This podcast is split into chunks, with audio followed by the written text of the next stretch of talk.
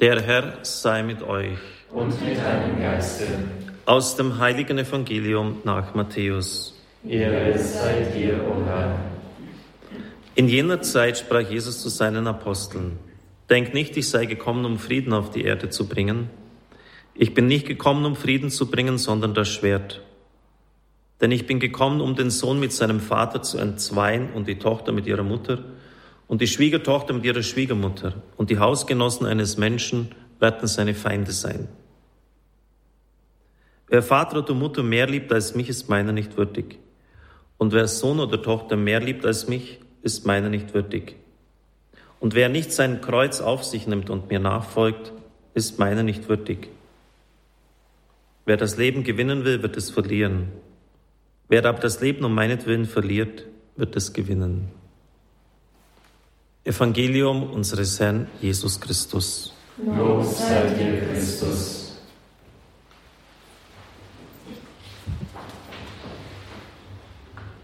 Liebe Zuschauer und Zuhörer, liebe Brüder und Schwestern im Herrn, ein Martyrium ist naturgemäß immer eine ganz dramatische Sache, weil es um das Leben oder eigentlich eher den Tod von Menschen geht. Verschärft wird das dann oft noch dadurch, wenn die Angehörigen kein Verständnis für diesen Weg aufbringen, wenn sie etwa wie bei Perpetua und Felicitas den christlichen Glauben nicht kennen. Ihr Vater von Perpetua war ein Heide und er hat gar nicht verstehen können, dass seine 22-jährige Tochter, die eben erst ein Kind geboren hatte, wegen dieses Glaubens an irgendeinen so Christus in den Tod geht. Er wollte vom Richterstuhl nicht weggehen und musste dann von den Gerichtsschreiben weggeprügelt werden noch am Tag der Verurteilung, als sie zum Zirkus geführt wurden, äh, ist er wieder an sie herangetreten. Sie soll doch ihrem Glauben abschwören. Sicher ganz dramatische Augenblicke auch für Perpetua selbst. Sie ist dann diesen Weg weitergegangen, eingedenk des Wortes des Herrn. Wer mich vor den Menschen verleugnet, den werde ich vor dem Vater im Himmel verleugnen. Ein solches Martyrium birgt einen großen spirituellen Wert in sich. Insbesondere denke ich an das Wort des Herrn, dass er bei uns ist alle Tage, alle Tage unseres Lebens. Wenn der Herr mit uns ist, was soll uns dann passieren, heißt es immer wieder. Wer ist dann gegen uns in dieser Lesung aus dem Römerbrief? Nun, dieses Wort Immanuel, Gott mit uns, taucht ja am Anfang des Matthäus-Evangeliums und am Schluss auf. Ich bin bei euch alle Tage bis ans Ende der Welt. Das ist Immanuel, Gott mit uns. Ich bin bei euch. Das ist dieser Name. Dieses Mitsein Gottes zeigt sich im Martyrium eines Menschen durch sein Zeugnis des Wortes, sein Zeugnis des Lebens und überhaupt durch sein Leben. Wenn wir überlegen, was heißt denn das konkret, Gott ist mit uns, dann fällt uns vielleicht ein, er ist bei uns mit seiner Gnade, er geht unsichtbar den Weg voran. Katholiken denken an die Sakramente. Er ist mit uns in der Eucharistie, ganz konkret und greifbar in der eucharistischen Anbetung. Er ist ausgesetzt, uns ausgesetzt. Er ist direkt vor uns zu sehen, sicher verhüllt unter dem Schleier des Brotes, aber wirklich da vor Augen des Glaubens. Aber was wir vielleicht nie in diesem Zusammenhang bedenken, ist, dass Gott mit uns ist in heiligen Menschen.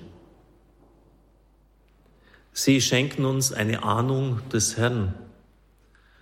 Und oft sagt man ja, wenn diese Person schon so gütig, so barmherzig, so gerecht ist, wie muss dann erst der Herr selber sein?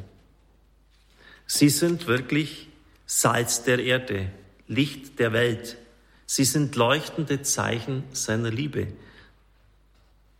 Das Mitsein Gottes vollzieht sich auch in den Heiligen, denn sie machen Christus sichtbar. Und deshalb gibt es viele geistliche Autoren, die sagen, in dieser heutigen Welt, in der der Glaube verdunstet, der immer mehr verschwindet, brauchen wir nichts dringender als heilige Menschen. Lebendige Ikonen, Personen, die Christus gegenwärtig setzen, sodass man sagen kann, ja, da, da sehe ich jetzt mit eigenen Augen, der ist irgendwie eine lebendige Umsetzung der Bergpredigt. Das ist einladend für mich. Und so war es doch immer bei den großen Heiligen, dass sie dann eine unglaubliche Zahl von anderen Menschen mit sich gerissen und mit sich genommen haben. Also Gott ist mit uns in heiligen Menschen.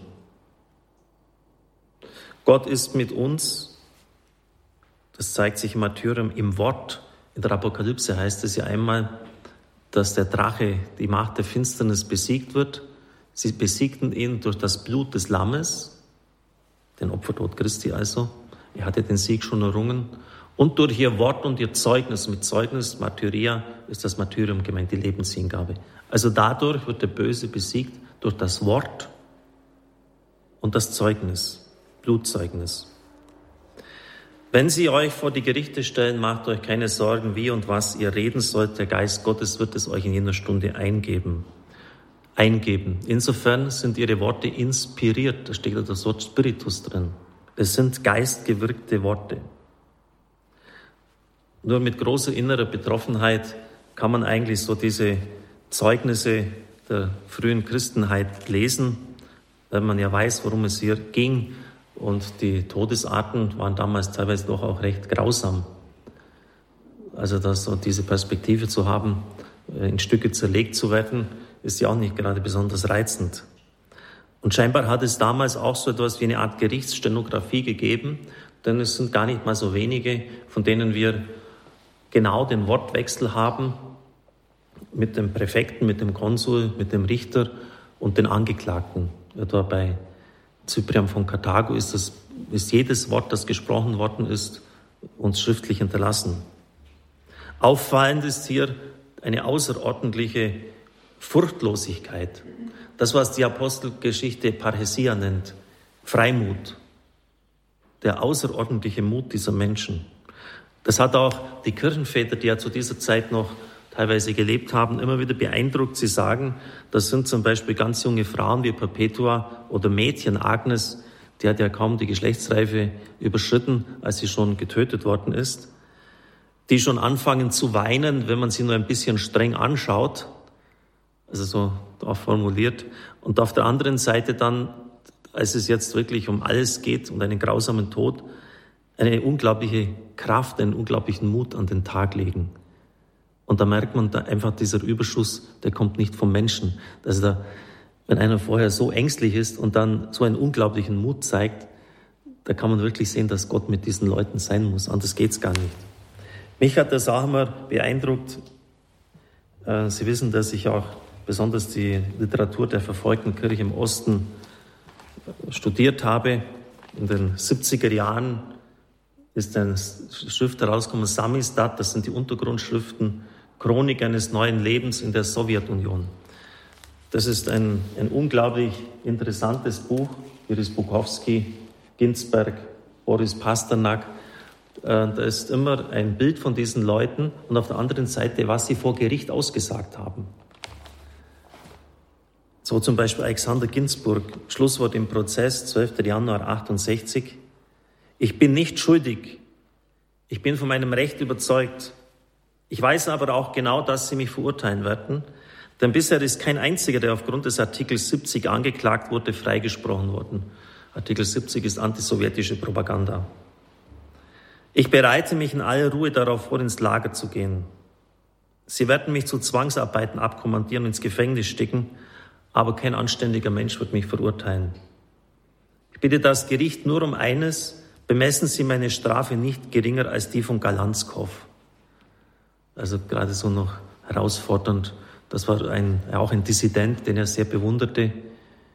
Ich möchte nicht geringer, nicht weniger Zeit im Knast sitzen als dieser Held. Finde ich schon erstaunlich. Oder hier, habe einfach das so blind aufgeschlagen, Valentin Moros. Seid ihr fähig, diesen gewaltigen Strom der Untergrundschriften zu stauen? Nein. Er ist stärker als eure Kräfte.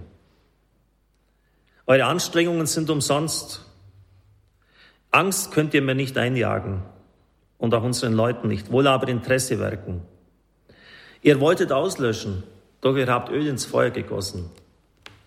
Nichts hat in der Ukraine zur Erneuerung des Bürgersinns so beigetragen wie eure Repressionen. Und mein Schweigen wird lauter erschallen als ein Schrei. Es ist einfach, mich zu töten, einen Menschen.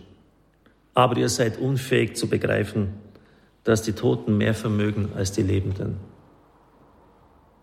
Schlusswort im Prozess Juni 1970. Wenn Sie das einfach so, hier ein ehemaliger General Peter Gregorienko, Amarik, so durchlesen, Alexander Galitsch, Maximov, Mandelstam, und immer diese Zeugnisse, dann spüren Sie wirklich, wie Gott diesen Menschen Kraft gegeben hat in dieser geradezu unmöglichen Situation. Und das hat mich enorm beeindruckt und irgendwie auch meine Spiritualität geprägt.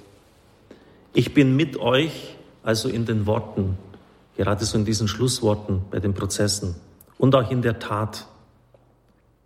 Perpetua war unglaublich tapfer, sie hat die Treue bis in den Tod gehalten.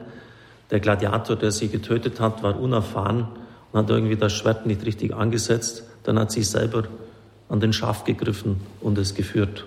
Wollen wir sich mal vorstellen. Ist übrigens auch im Brevier heute so nachzulesen. Ein beeindruckendes Zeugnis. Ich möchte zum Schluss Ihnen noch, was mir in diesen Tagen auch wieder durch den Zufall in die Hände gespielt worden, vorlesen, wo es jetzt mehr um das Leben ging. Sicher ist es kein Martyrium, sondern eher die Folter eines Kriegsgefangenen. Aber hier hat auch der Herr eingegriffen, um ihm zu helfen. Es ist aus dem lesenswerten Buch Lessons from the School of Suffering, Lektionen aus der Schule des Leidens von einem geistlichen Jim Willig aus Amerika. Er musste Zeit seines Lebens mit dem Dämon, wie er es selber ausgedrückt hat, der Entmutigung kämpfen. Immer wieder Krankheiten, Rückschläge, immer wieder. Dann ist dreimal in einer Passionsaufführung und sieht den Admiral Denton. Vater Jim kommt darauf hinzu, ich kenne Sie und ich weiß, dass Sie an Krebs leiden. Ich möchte gerne mit Ihnen sprechen. Dann begann Admiral Denton mir eine Geschichte zu erzählen, die mir in mir Hoffnung weckte. Als ich im Gefängnis in Vietnam in Einzelhaft war, wollte mich der zuständige Offizier dauernd foltern. Einmal war ich auf eine Folterbank festgeschnallt und ein junger Soldat hatte den Befehl, mich zu foltern und meine Persönlichkeit zu brechen. Als ich während der Quälerei merkte, dass ich nun tatsächlich an diesem Punkt angelangt war, kam mir plötzlich ein schönes Gebet in den Sinn, obwohl ich normalerweise nicht betete. Dieses Gebet lautete, Jesus mit dem guten Herzen, ich gebe dir mein Leben. Ich betete dieses Gebet immer und immer wieder. Je mehr ich es betete, desto mehr hatte ich das Gefühl, dass ich mein Leben wirklich dem Herrn übergebe. Dann kam dieser Friede über mich wie eine warme Decke. Ich spürte plötzlich keine Schmerzen mehr. Mein Peiniger sah diese Umwandlung auf meinem Gesicht und stoppte die Folterung. Er ging zu seinem kommandierenden Offizier und sagte, ich kann nicht mehr weitermachen. Sie ließen mich in die Zelle zurückgehen. Von diesem Tag an hörte ich nicht mehr auf, mich dieses Friedensgebets zu bedienen. Jesus mit dem guten Herzen, ich gebe dir mein Leben. Ich war so bewegt von dieser unglaublichen Glaubensgeschichte des Admirals, dass ich zu ihm sagte, ich glaube, Jesus spricht im Augenblick, in diesem Augenblick durch Sie zu mir. Ich werde dieses Gebet jeden Tag beten. Er schaute mir in die Augen und sagte, ich weiß, Sie werden es tun.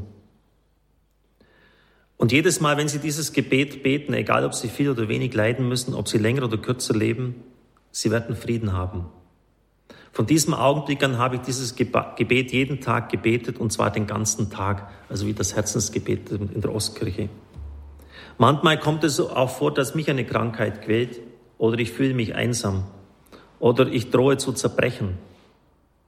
Dann erinnere ich mich an das Gebet, Jesus mit dem guten Herzen, ich gebe dir mein Leben.